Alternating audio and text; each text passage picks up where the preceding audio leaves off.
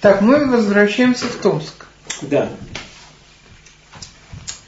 В Томске я уже заканчивал третий класс.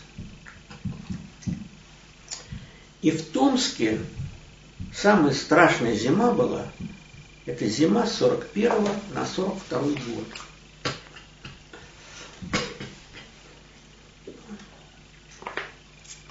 Томск город очень холодный. Там зимой морозы за 40 – это норма.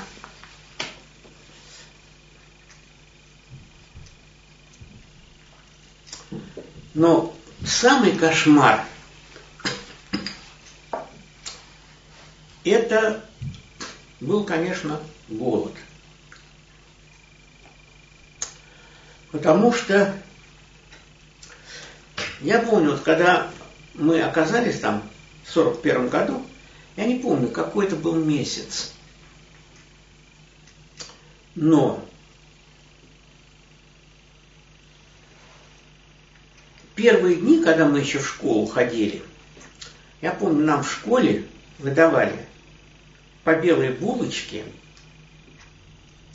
тогда и, кажется, по конфетке. То есть еще какие-то запасы там где-то были.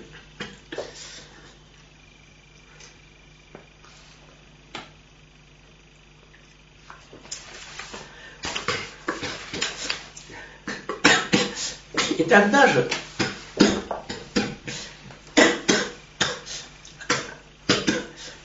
тогда же осенью предложили рабочим и инженерам нарезать землю под огороды. Ну там, ну сколько огород? Две сотки, три сотки. И я помню, что инженеры и жены их, ну хотя жены тоже работали, это какие жены были, они отказывались от этого с возмущением говорили, нас хотят тут закабалить. Нет, скоро немцев разобьют, и мы хотим вернуться домой в Москву. А зимой пришел постепенно жуткий голод. Еды не было. Я помню, был черный хлеб очень плохого качества. Его и хлеб назвать трудно. И хлеб этот давали рабочим 800 грамм, служащим, то есть вот инженеры там и прочее, по 600 грамм, детям по 400 грамм, иждивенцам, то есть старикам, по 300 грамм. Потом карточки были. Карточки были на масло, на мясо, на сахар. Но поскольку мяса не было, вместо мяса, к счастью, тогда уже мы заключили договор о взаимопомощи с Америкой и стали присылать американский яичный порошок. Вот его выдавали вместо мяса. Еще выдавали э, ветчину в банках, но это редко было, когда по карточкам выдавали.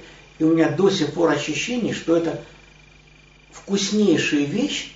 Я не помню, когда еще что-то такое вкусное ел.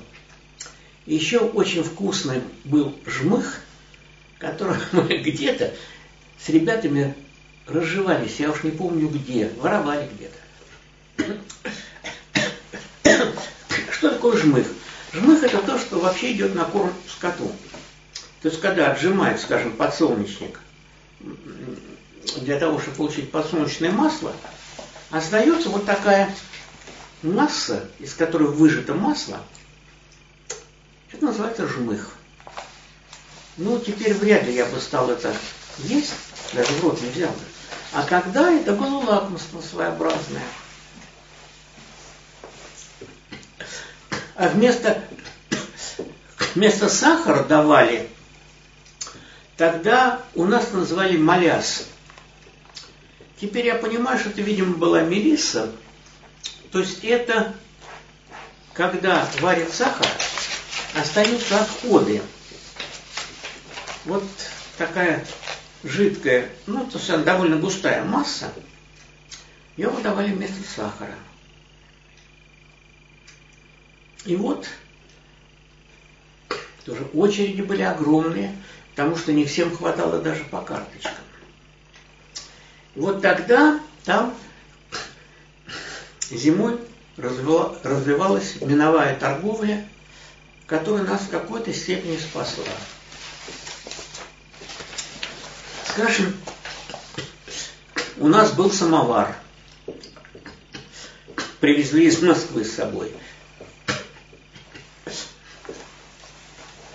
Вот с этим самоваром отец еще там с инженеров, они поехали куда-то в деревню и меняли на картошку что-то.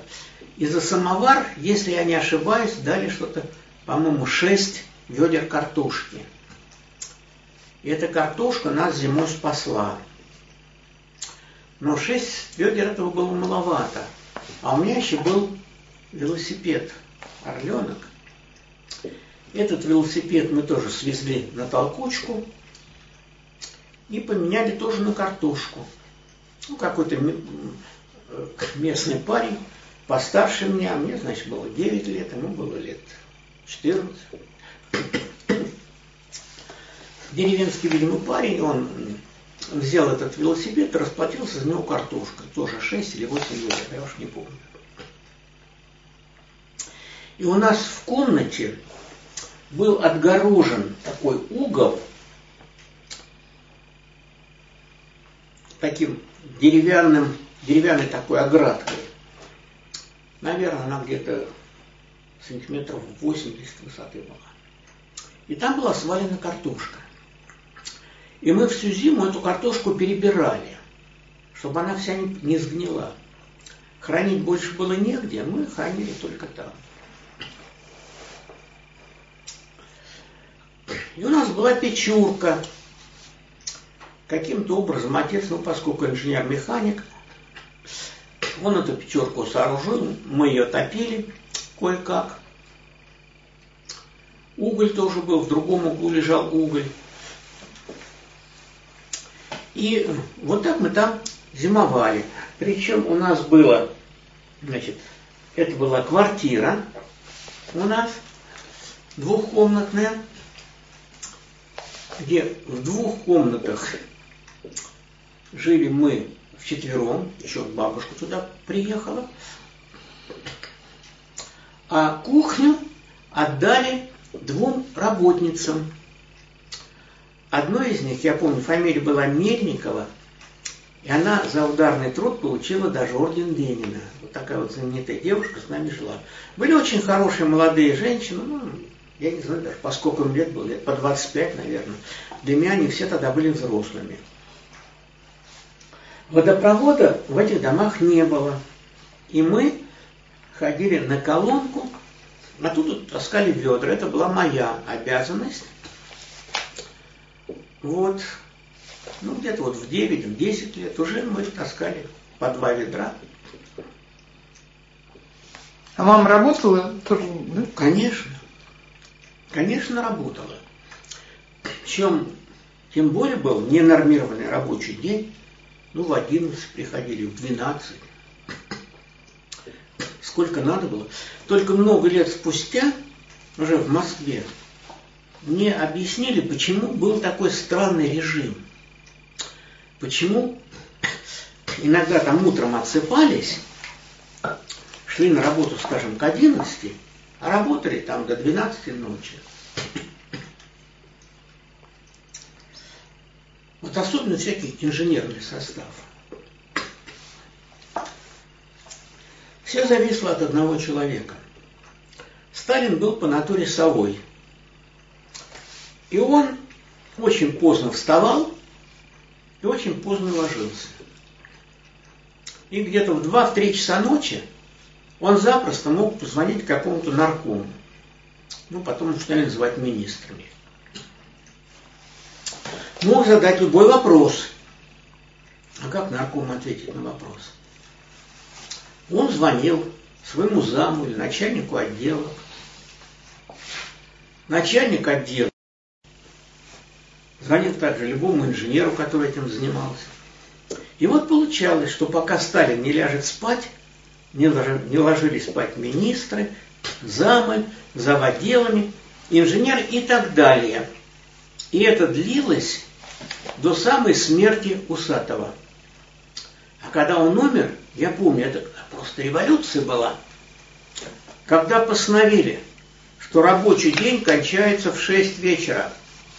С 9 до 6 работают, потом. И многие работники, уже привыкшие к этому режиму, засиживались на работе, не могли уйти. Они уже вот привыкли работать в это вечернее время. Они должны были там сидеть, пока от Сталина к ним не придет какой-то там запрос или что-то такое. Вот такая вещь. Вот так это было. И мы, естественно, росли во дворе. Во дворе у нас была очень большая компания. Ну, собственно, все ребята, которые жили вот в этом военном городке. Все эвакуированные, да? Да, все эвакуированные. Ну, видимо, там уж потом какую-то часть набирали из местных. Но у местных было какое-то жилье. Но там шло уплотнение. Сначала мы жили э, в каком-то деревянном домишке, я не помню. Уплотняли местное население. Ну, то есть есть какой-то там домик, в котором там три комнатки маленьких.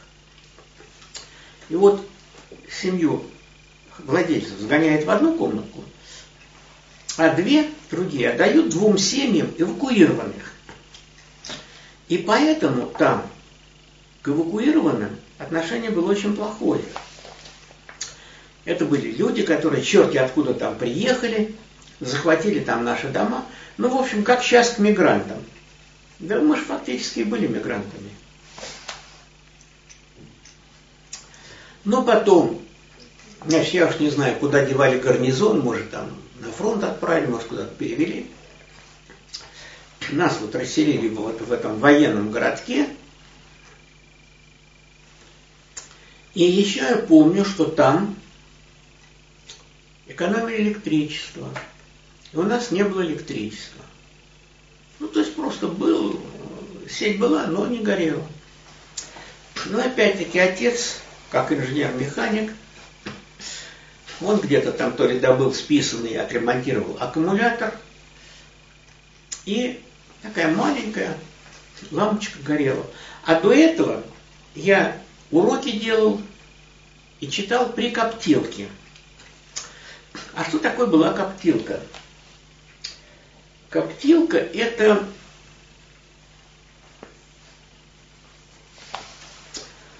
что было из горючего материалов?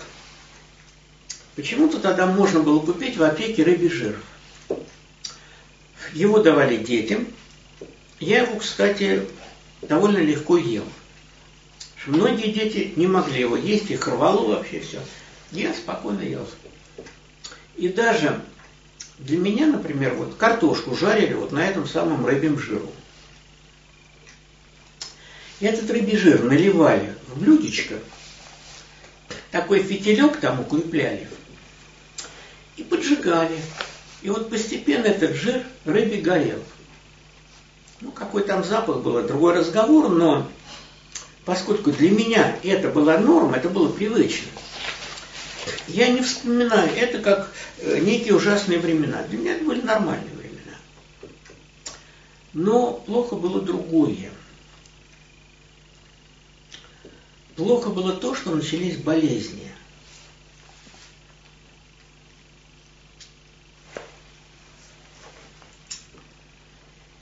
И я заболел брюшным тифом. Ой. И я помню, с чего это началось. Ну, сперва думали, просто грипп, простуда. Вот я лежу в кроватке,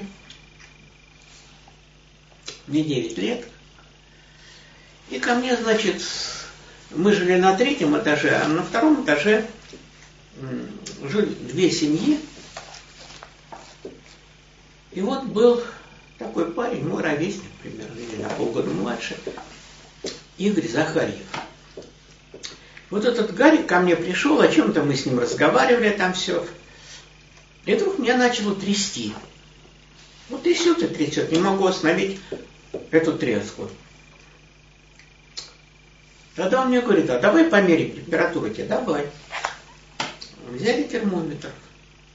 Я поставил термометр. И тут приходит, по-моему, на обед, в обеденный перерыв приходит отец. Вот он как раз вынул этот термометр, посмотрел, я помню, он положил термометр, схватился за голову, говорит, 41,2. И тут пришла тоже э, на обед мать. Отец говорит, у него 41,2. Мать говорит, зачем ты ему сказал? Ну, тогда было такое у нас правило, когда человек заболевает, ему не надо говорить, что с ним все плохо. Надо говорить, что все хорошо. А я, наоборот, жутко возгордился. Такой температуры ведь ни у кого не было. У меня 41,2. И оказалось, что у меня вот этот самый брюшной тиф и, ну это уж потом, правда, выяснилось, сперва думали, что вот это грипп, но только приходила какая-то врачиха из местной поликлиники, и она сразу сказала, у вашего мальчика тиф. Но родители не хотели в это верить, привезли из клиники профессора Сибирцева, там была такая местная клиника, естественно, на, на телеге, на подводе привезли доктора Хохлова, который был главврачом этой клиники. И он сказал, это грипп. И это полностью устроило моих родителей. Но когда температура стала 41,2, то еще какого-то, я уж не помню, потому что я стал сознание терять, привезли, оказалось, что это тиф. И меня отвезли, опять же, зимой на лошади, в эту самую больницу, называлась она клиника доктора Сибирцева. Это был тогда еще живой, знаменитый такой врач местный,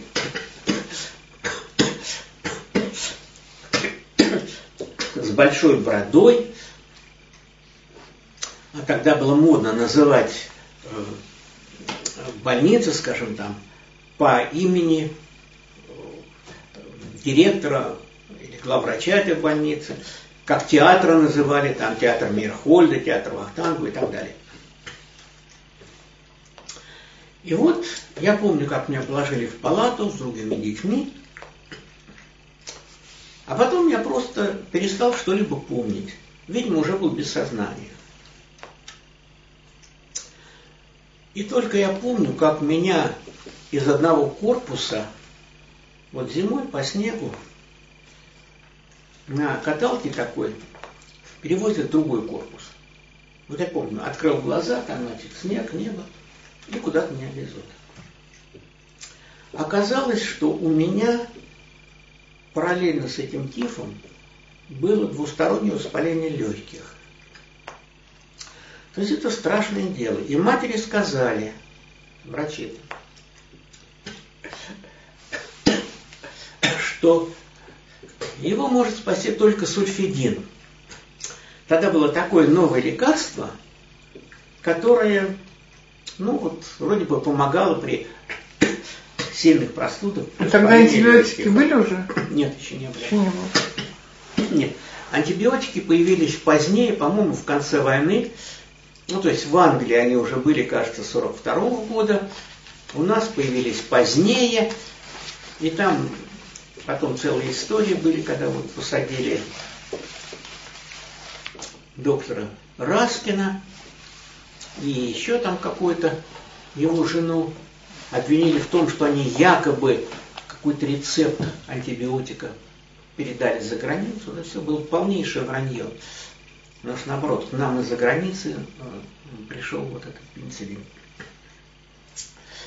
И вот мать побежала, где можно было достать это? Ну, только в каком-то госпитале. А госпиталей уже было несколько в Томске. И она на улице случайно встретила врача своего друга молодости. Я даже не помню, как его звали.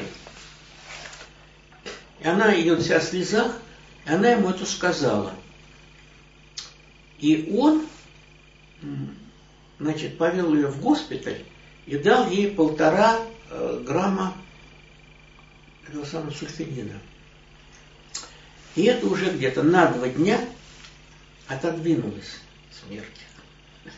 Стали мне колоть этот сульфидин. А потом она то ли с помощью этого же человека, то ли еще где-то, еще там достала пару граммов. Короче говоря, сбили температуру вот эту страшную. И я выкарабкался. Но я этого ничего толком не помню, потому что я только потом помню, когда я уже очнулся, все. Ну, это у меня было как? Уснул и проснулся. И лежат там со мной какие-то ребята. Ну и уже, так сказать, пошло дело на поправку. И проболел я 45 дней всего. И выздоровел я от этого самого тифа. А потом заболела мать, тоже брюшным тифом. И она проболела 54 дня. И у нас просто вот в этом нашем военном городке, где жили работники шарикоподшипникового завода, была вспышка тифа, когда одновременно заболело где-то около 30 человек. Ну, естественно, тогда не могло быть таких вещей. И вот э, какая-то комиссия приходила и решили, что мать заразилась от меня – что я был бациллом носитель. Конечно, это была полная глупость. Когда сразу 30 человек заболевают, что-то, видимо, связано либо со столовой, да. еще там с чем-то. Ну, в общем, мать проболела 54 дня, дольше, чем я, но, слава богу, выжила. Но была одна страшная проблема, которую я помню. После брюшного тифа нельзя есть никакой грубой пищи. То есть чем можно, чем в больнице кормили? Манная каша в каких-то в небольших количествах, толченая картошка, ни масла, ничего не было. И белые сухари – а где взять белые сухари?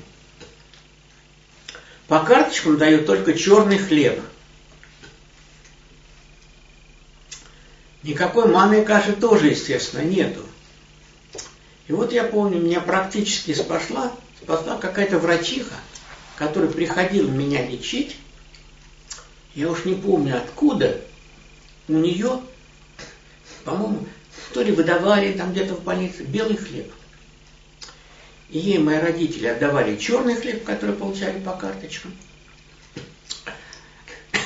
И для меня брали белый хлеб, сушили были эти белые сухари.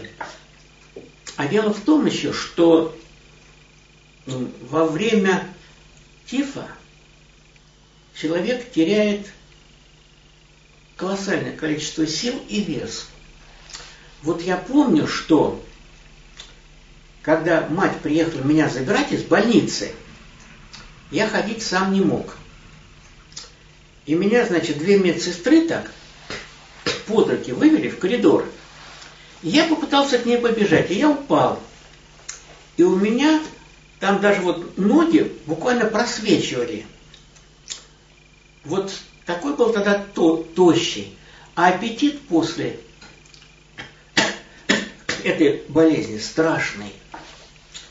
И вот как-то я помню, вечером при этой коптилке родители сидят и едят оладьи с картофельных очисток. Это, ну, тогда очистки не выбрасывали, а из них тоже жарили там или варили какие-то оладьи я вот смотрю на них, есть безумно хочется, но мне нельзя. Потому что я, если я поем, такая болезнь была возвратный тиф. Когда возвращается вот этот самый тиф. И помню, что я заплакал. Вот слезы текут, а родители мне вот эти оладьи из очисток дать не могут. Я не помню, где они брали эти очистки, даже не знаю. Может, там столовой заводской, может, еще. В общем, такая жизнь была. И еще помню, чем мы спасались. Тоже как-то отец с несколькими еще инженерами, они то ли под воду где-то заказали, кажется, и поехали в лес в кедровый бить шишки. А в Сибири там довольно много кедра. И вот забивали палками длинными эти кедровые шишки, а в них кедровые орешки. Из этих орешков иногда там делали кедровое масло, но у нас просто это было и лакомство такое, и вообще очень полезная вещь кедровые орехи.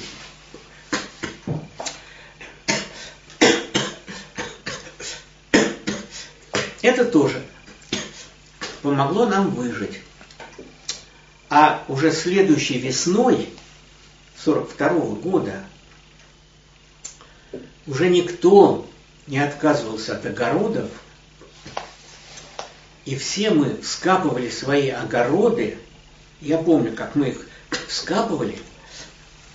И более того, вся территория этого военного городка, где стояли вот эти дома красного, красного кирпича, тоже были, вся эта территория тоже была раскопана под огороды.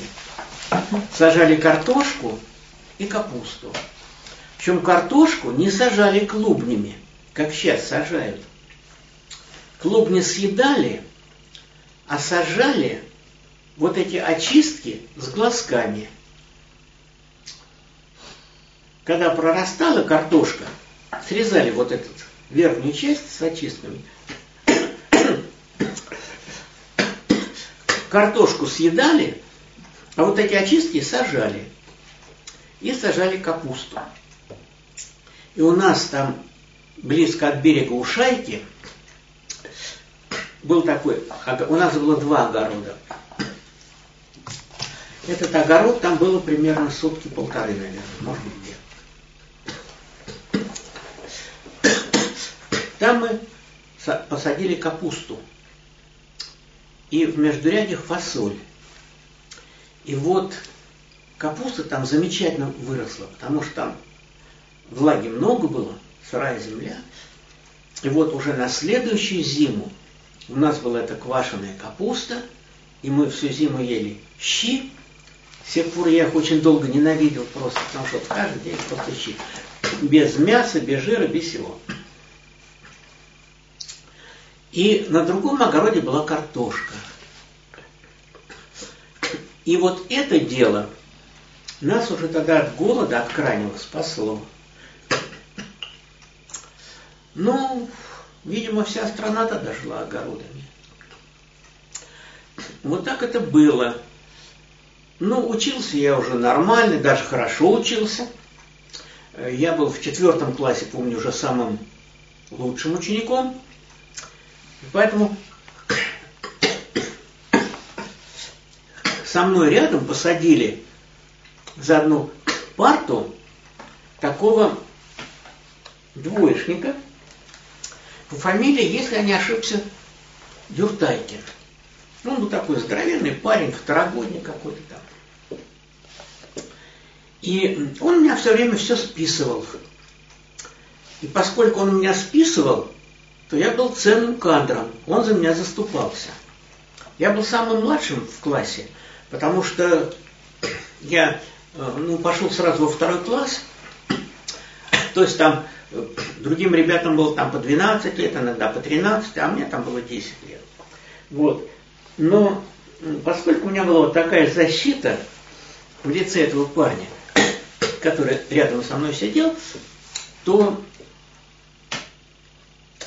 Значит, я-то, в общем, жил неплохо. Единственное помню, когда нас гоняли школьников четвертого класса на железнодорожную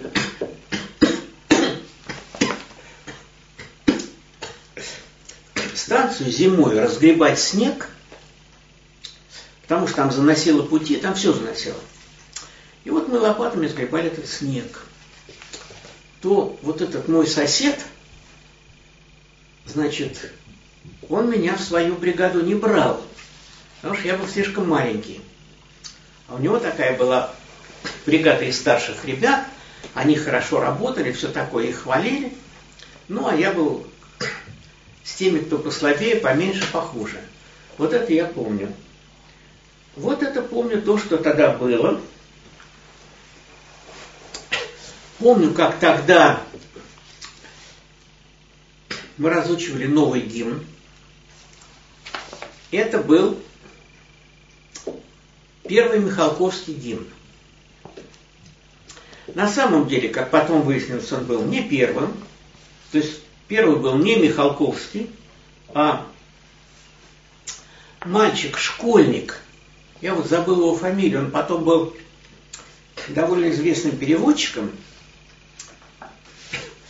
Он написал стихи этого гимна. И какая-то девочка, тоже школьница, написала, ну, сочинила какую-то музыку. Это напечатали в журнале «Пионер». А потом, когда уже объявили конкурс на новый гимн, который бы учитывал великие достижения Сталина, то Михалков взял этот гимн, как-то его переделал, и уже пошел Михалковский гимн. Ну, естественно, Михалков был профессионал, наверное, как-то улучшил этот текст. То есть это не он сам писал гимн, получается? Нет, первоначально писал какой-то мальчишка. А он по мотивам уже потом писал? Ну, он как детский поэт, он, конечно, э, читал журнал «Пионера», наверное, даже выписывал. Ну, взяли его за основу, переделали. Он писал не один, он писал с Эльгистаном. Был такой журналист, но потом э, Эльгистан как-то выпал из памяти народной, а Михалков остался. И там даже есть такая байка, ну, уже был не глупый человек. Когда их потом уже позвали к Сталину, уже гимн утвердили, курировал их Ворошилов, образованный человек, все-таки три класса у него было. Вот. И когда гимн наконец приняли, и Сталин спросил э, Михалкова, что вы хотели бы получить за вашу работу, то хитрый Михалков сказал, я хотел бы получить вот этот карандаш, которым вы носили, вносили правку в текст. Но он получил карандаш и еще много чего. Ну, это был замечательный человек, потому что при всех правительствах он всегда был придворным поэтом. И вот эти бесконечные новые варианты гимна все время сочинял он. Ну, Бог с ним, его уже нет в живых. Так, мы возвращаемся в Москву в 44 год. Да. И вот мы с бабушкой уже по вызову мамы вернулись в Москву. Мама в это время работала... А отец остался, э, тоже Отец вернулся. остался там. Нет, отец остался там, его не отпускали. А, маме просто вызов сделали, и вы уехали с мамой с бабушкой. Да, маме вызов сделали, по-моему, как инженеру-экономисту Министерства угольной промышленности. Она работала не в министерстве, я не помню, то ли в Гладке, то ли в Тресте. И этот Трест занимался сибирскими месторождениями. То есть Кузбасс и больше всего Черемхово. Черемховское месторождение. И мать туда довольно часто ездила в командировки. И вот мы стали жить в Москве. И дали нам Москве...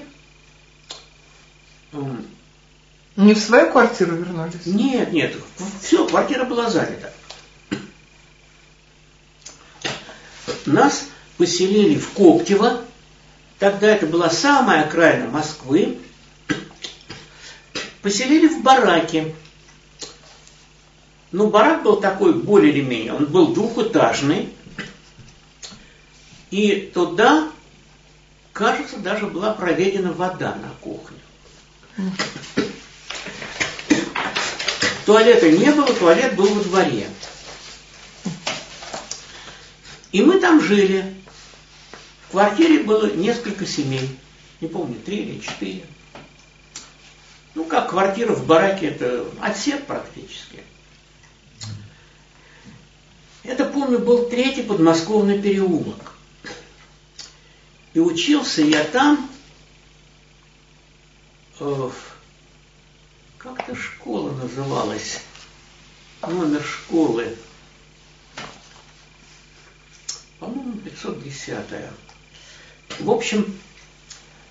В обычной школе, да? Конечно, обычная школа. Она была недалеко от нашего барака, примерно там, ну, минут максимум 10 пешком. И рядом с нами была школа, я вот не помню ее номер, кажется, 401. Это была женская школа, в которой училась Зоя Космодемьянская. И вот эта школа была имени Зои Космодемьянской. И улица эта и сейчас называется улица Зои и Шуры Космодемьянских.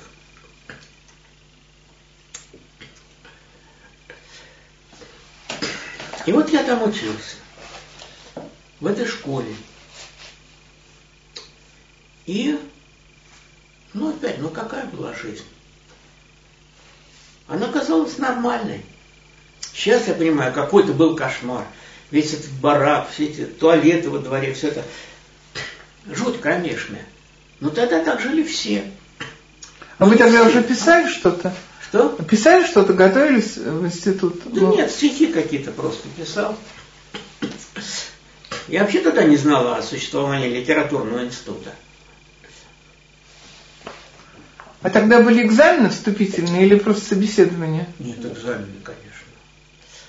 Собеседования были, видимо, только у, у золотых медалистов и у серебряных, но медали, кажется, вели позже.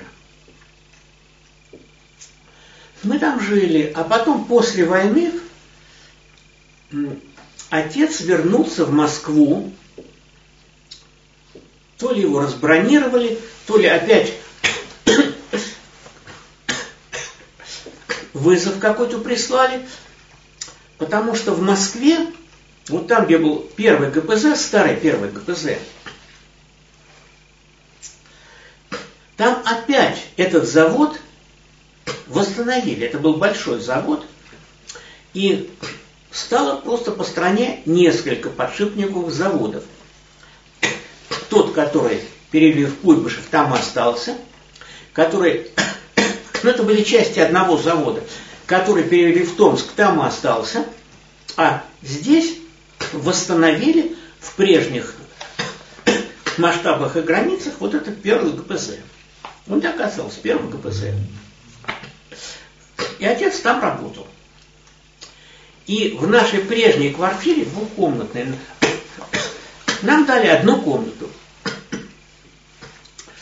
И мы тогда... То есть той, в которой вы уезжали в эвакуации, с которой да, вы жили? в которой мы жили до войны. А разве были такие законы, что люди могли занять чужую квартиру? И Конечно. ничего им потом за это не было? Ничего не было, потому что, ну, решалось так. Ну, скажем, вот в нашей квартире тогда нам освободили одну комнату, а в другой комнате жил какой-то демобилизованный моряк, матрос. Или там он был. Какой-нибудь технарь морской. Он женился на какой-то там женщине с ребенком. Воспитывал жестко по-военному этого ребенка. Ну, нормально был, хороший мужик. Но одну комнату нам вернули. Но тогда было так, занимали, вот людей эвакуировали, но эти квартиры-то не пустовали. Их просто занимали, потом люди получали каким-то образом там прописку. Ну, допустим, вот немцев отбросили от Москвы, опять стали восстанавливать какую-то промышленность там в Москве. Опять каких-то людей брали на тот же завод, допустим, на первый ГПЗ. Но им же надо было где-то жить.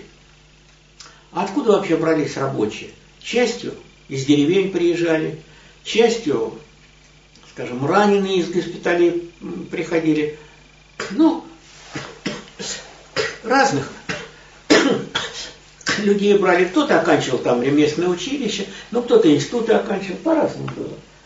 Им надо было где-то жить. Но их селили в эти квартиры, потому что тогда ведь никаких собственных квартир не было. Все квартиры принадлежали государству. Ну, это были как вот служебные квартиры. Работаешь на заводе, живи. Ушел с завода, уходи. В общем, это было, это было очень долго. Это был такой порядок. Были так называемые ведомственные квартиры. Я не помню, как называлась наша квартира – но, видимо, тоже была ведомственной. Это квартира, которыми распоряжалось ведомство. Ну и вот, значит, и у нас получилось тогда, что сейчас я пытаюсь вспомнить эту эпопею у нас вот эта комната, которую вернули отцу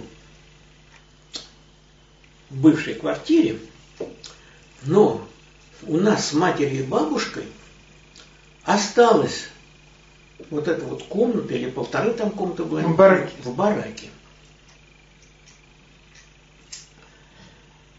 Потом отец, его перевели работать в министерство, он был хороший инженер, опытный.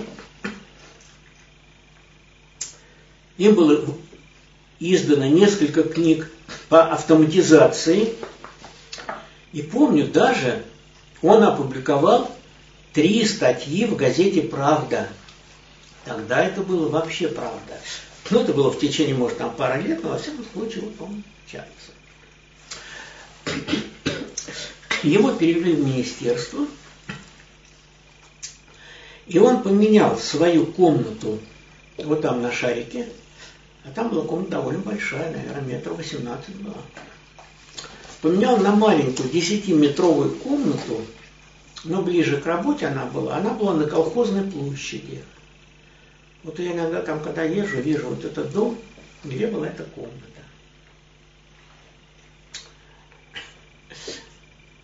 И тогда мы опять, ну тогда э, ни купить, ни продать нельзя было квартиру, только обмены.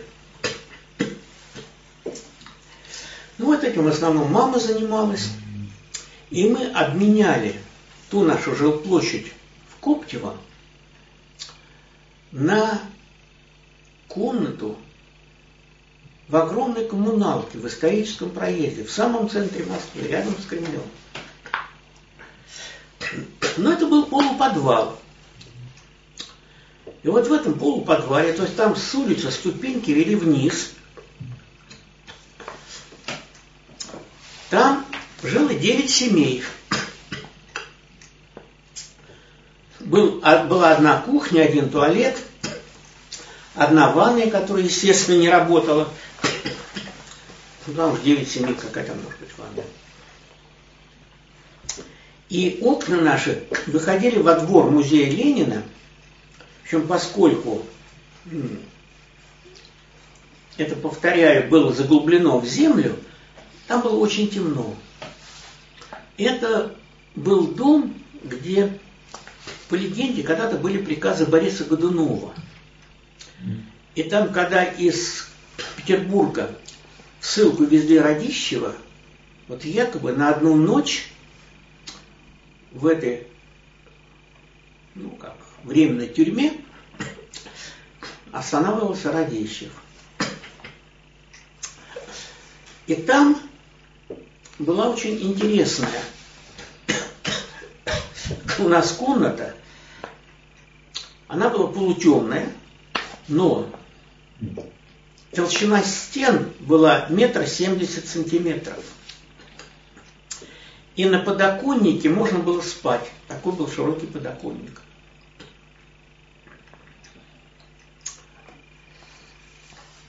И мне многие завидовали, говорят, ну, наверное, ты можешь парады смотреть с Красной площади.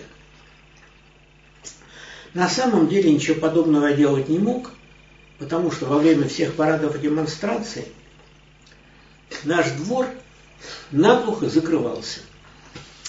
И стояли там военные внутренних войск, и никого не выпускали. Но, во всяком случае, мы вот там жили. И Тогда он... вы перешли в другую школу, наверное, да? К тому времени я уже закончил школу. Сперва я учился в 461 школе, там на шарикоподшипнике.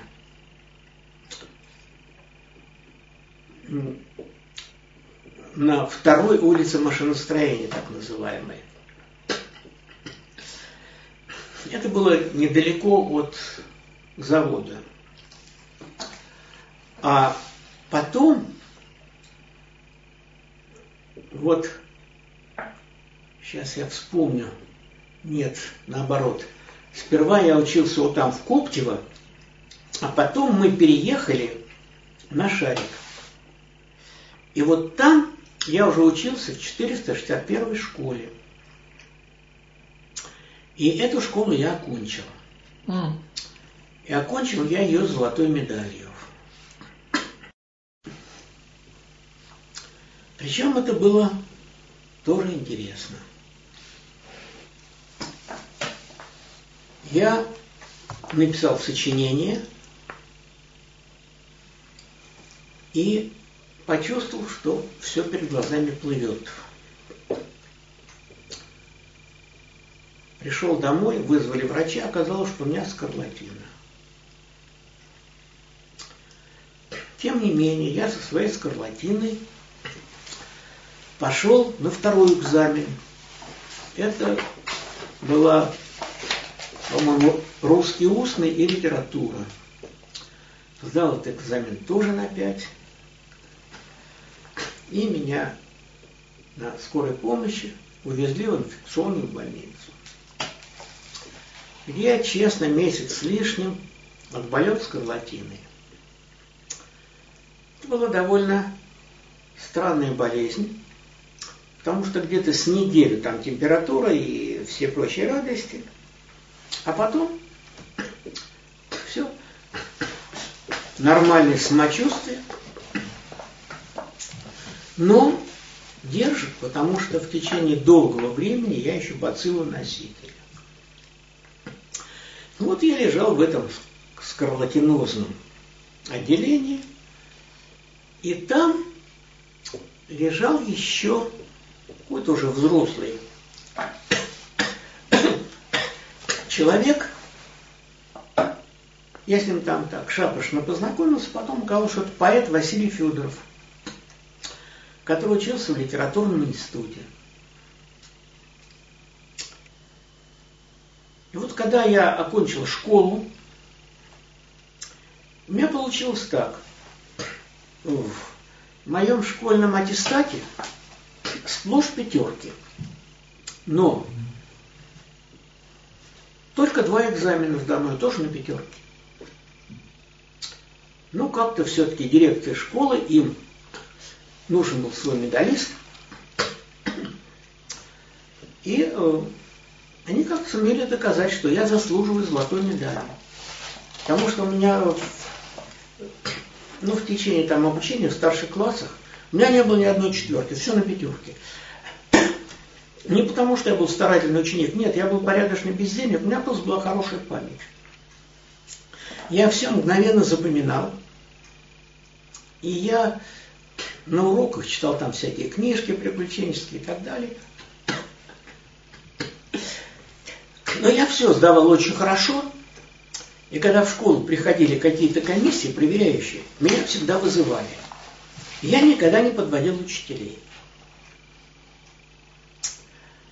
Ну и, в общем, вот так вот получилось, что я с этой золотой медаль, медалью пошел поступать. Ну, куда поступать? В университет, на факультет журналистики.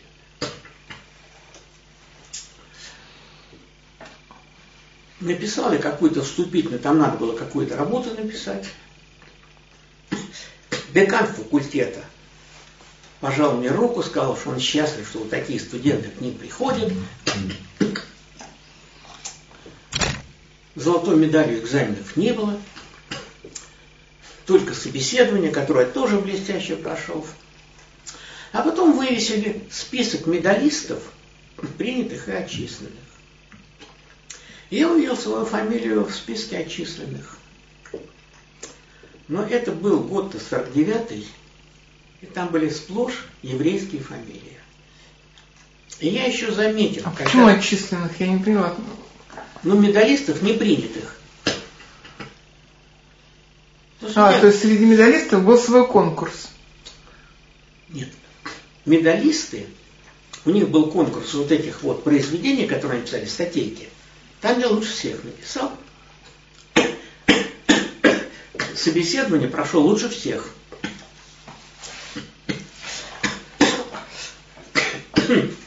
Но этого было мало. Все решала приемная комиссия. Ну, приемная комиссия решала совершенно определенным способом. Это был 49-й год. Разгар, борьба с космополитизмом. Да, борьба с космополитизмом. Я увидел все абсолютно однотипные фамилии. И когда я сдавал документы в университет, то я увидел, что он тут же подчеркивает что-то красным карандашом. А красным карандашом была подчеркнута национальность. Ну, я тогда еще не был уверен, что все это, что не имеет смысла поступать. Ну, вот во всяком случае я не прошел. А э, еще когда я подавал документы, то на ступеньках университета я познакомился с одним парнем, с которым потом много лет дружил. Это был Эдик Атковский. Эдмунд Феликсович Атковский. Вот. И его взяли в университет. А он не был потом главным редактором? Был литературных вестей. Да. Был.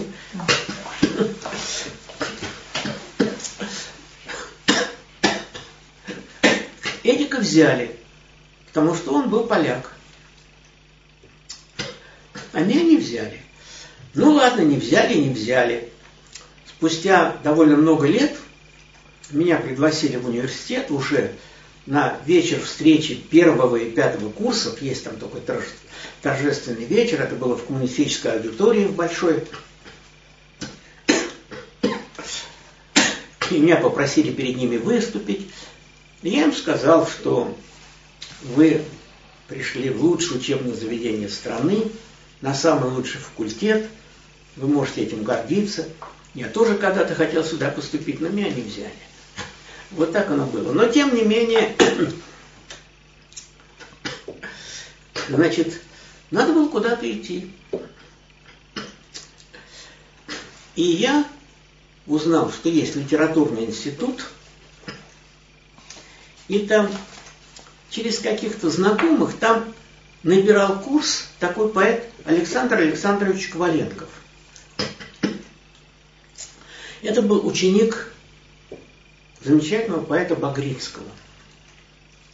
Он был очень порядочный человек. Коваленков? Коваленков. Никогда не слышал. Ну, он был средний поэт, но у него было несколько песен хороших. Но он был просто хороший человек, порядочный человек. И меня туда взяли. Я прошел творческий конкурс со своими стихами и попал в литературный институт вот так.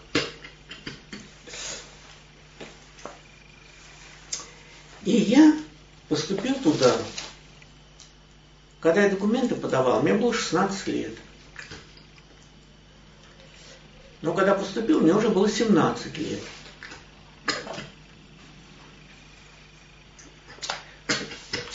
Я был самым младшим на курсе, а это был 49-й год, это был такой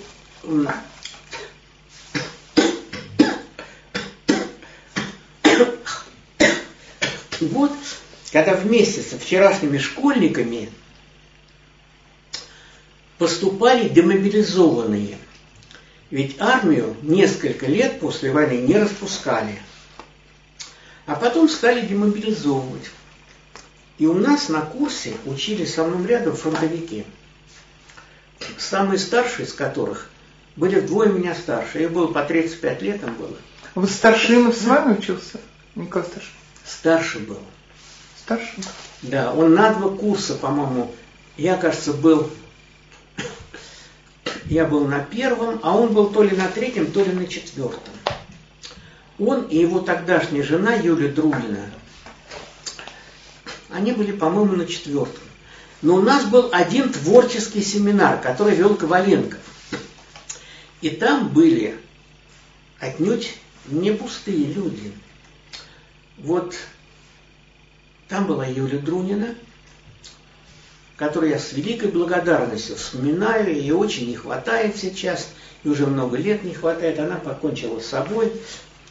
Был вечер потрясающий, я ходила в, в Дом литераторов, посвященный был он Старшинову, но там какая-то одна часть была ей посвящена, там всю хронику, которую они собрали, вот да, но То Коля есть... Старшинов был тоже замечательный человек. Я и вечер вот сам был очень такой теплый, и было очень много народу. Но их уже не было в живых, не не Да, того, нет, да? уже не было в живых, нет, это уже просто памяти. Какая-то была дата э, круглая, и вот сделали вечер, и было довольно много молодежи. Но правда потом я выяснила, что это из элит-института ребята были не просто, а, которые узнали да. про вечер и, видимо, и пришли туда. Да, из-за этого. А где был вечер? В Доме литераторов. А, в Доме литераторов. В большом зале. Да, да, я. И одно время ходила туда на все вечера, записывала. Да. Там, конечно, иногда было просто очень зависело от того, кто этим занимался. Да. Некоторые были нудные такие, вот там сидит президиум, сто человек, что-то там говорят. Понятно, а вот про Старшинова и Дронина был вечер такой достойный и хороший. Ну, вот понимаете, и тогда было странное время. Ну, мы все, так скажем, студенты, мы, естественно, были на «ты». И фронтовик Сергей Орлов, горевший в танке, замечательный поэт. Он у меня был, да, Сережа.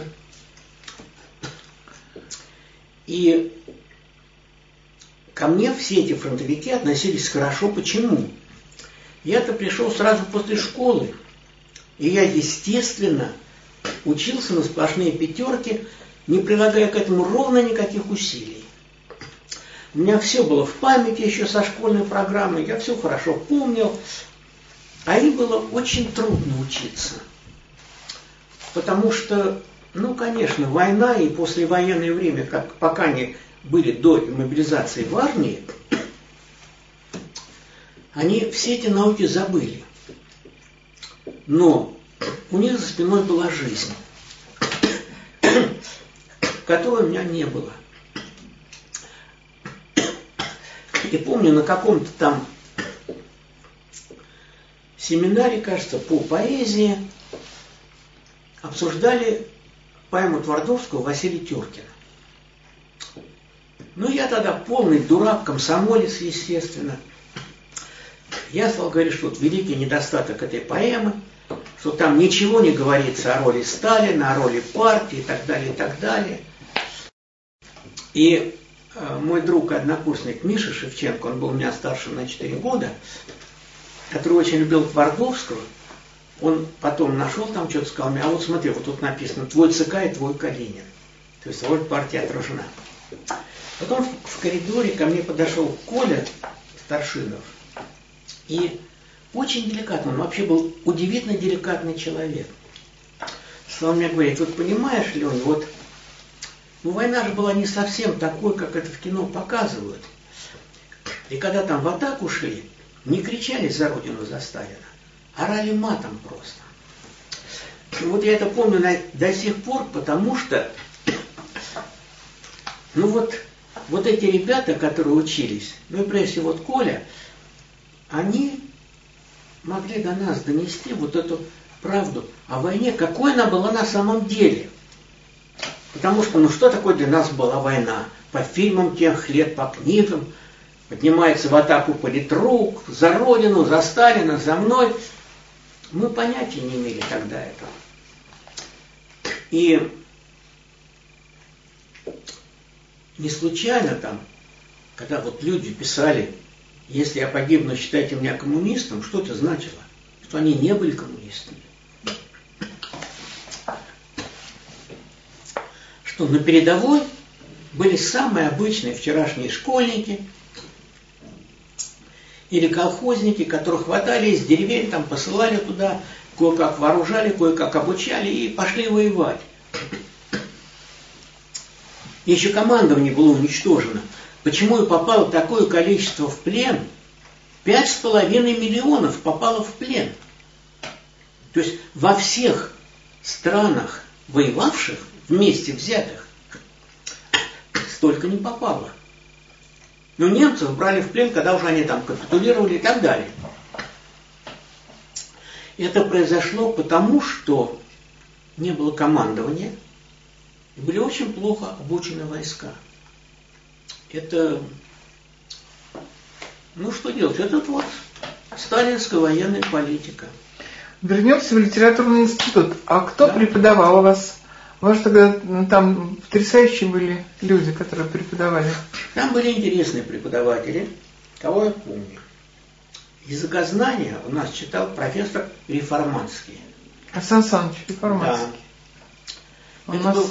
записан. Потрясающе. Я слушаю его записи. Это просто в театр не надо ходить. Очень умный и очень честный человек, который, когда господствовало там учение Марра, он был его противником. Советскую литературу у нас читал тоже очень интересный человек, профессор Павел Иванович Новицкий, который так здорово читал, что мы после его лекции аплодировали, пока однажды, там через месяц он нам сказал, я прошу вас мне не аплодировать, потому что это как-то нехорошо. Русскую классику читал очень талантливый человек – к сожалению, лично очень непорядочный. Был такой Владимир Александрович Архипов. Но он очень интересно читал русскую классику. Я ему очень благодарен. Хотя потом он стал что-то писать и что-то печататься, это так не походило на то, что он нам говорил, потому что он, видимо, смекнул, что ну, какую-то карьеру сделать и просто лучше жить можно, если ты примыкаешь к этой вот группе так называемых писателей-патриотов и писателей-коммунистов. Это там Сафронов, Кочетов, Грибачев и всякая эта шваль. И он печатался в их изданиях.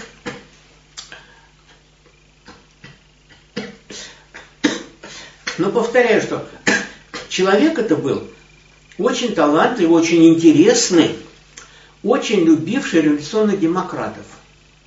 Добролюбова, Писарева. И вот во многом благодаря ему я приобрел это парадоксальное мышление, которое было у революционных демократов. Еще кто был из интересных преподавателей – зарубежную литературу преподавала Валентина Александровна Дынник. Это, она была доктором наук, и за ней по всем вузам, где она преподавала, ходила легенда, что когда-то, когда она была молоденькой девочкой, писала стихи, она пришла в какой-то журнал, а там был Есенин. И он ее поцеловал в лоб. И вот с этим поцелуем на лбу она и шла по жизни. Я уже даже не помню, реальный был этот поцелуй или выдуманный, но во всяком случае... Легенда была. Легенда была, и она была интеллигентным человеком, очень хорошо знала свой предмет и давала его нам. Это вот такой был преподаватель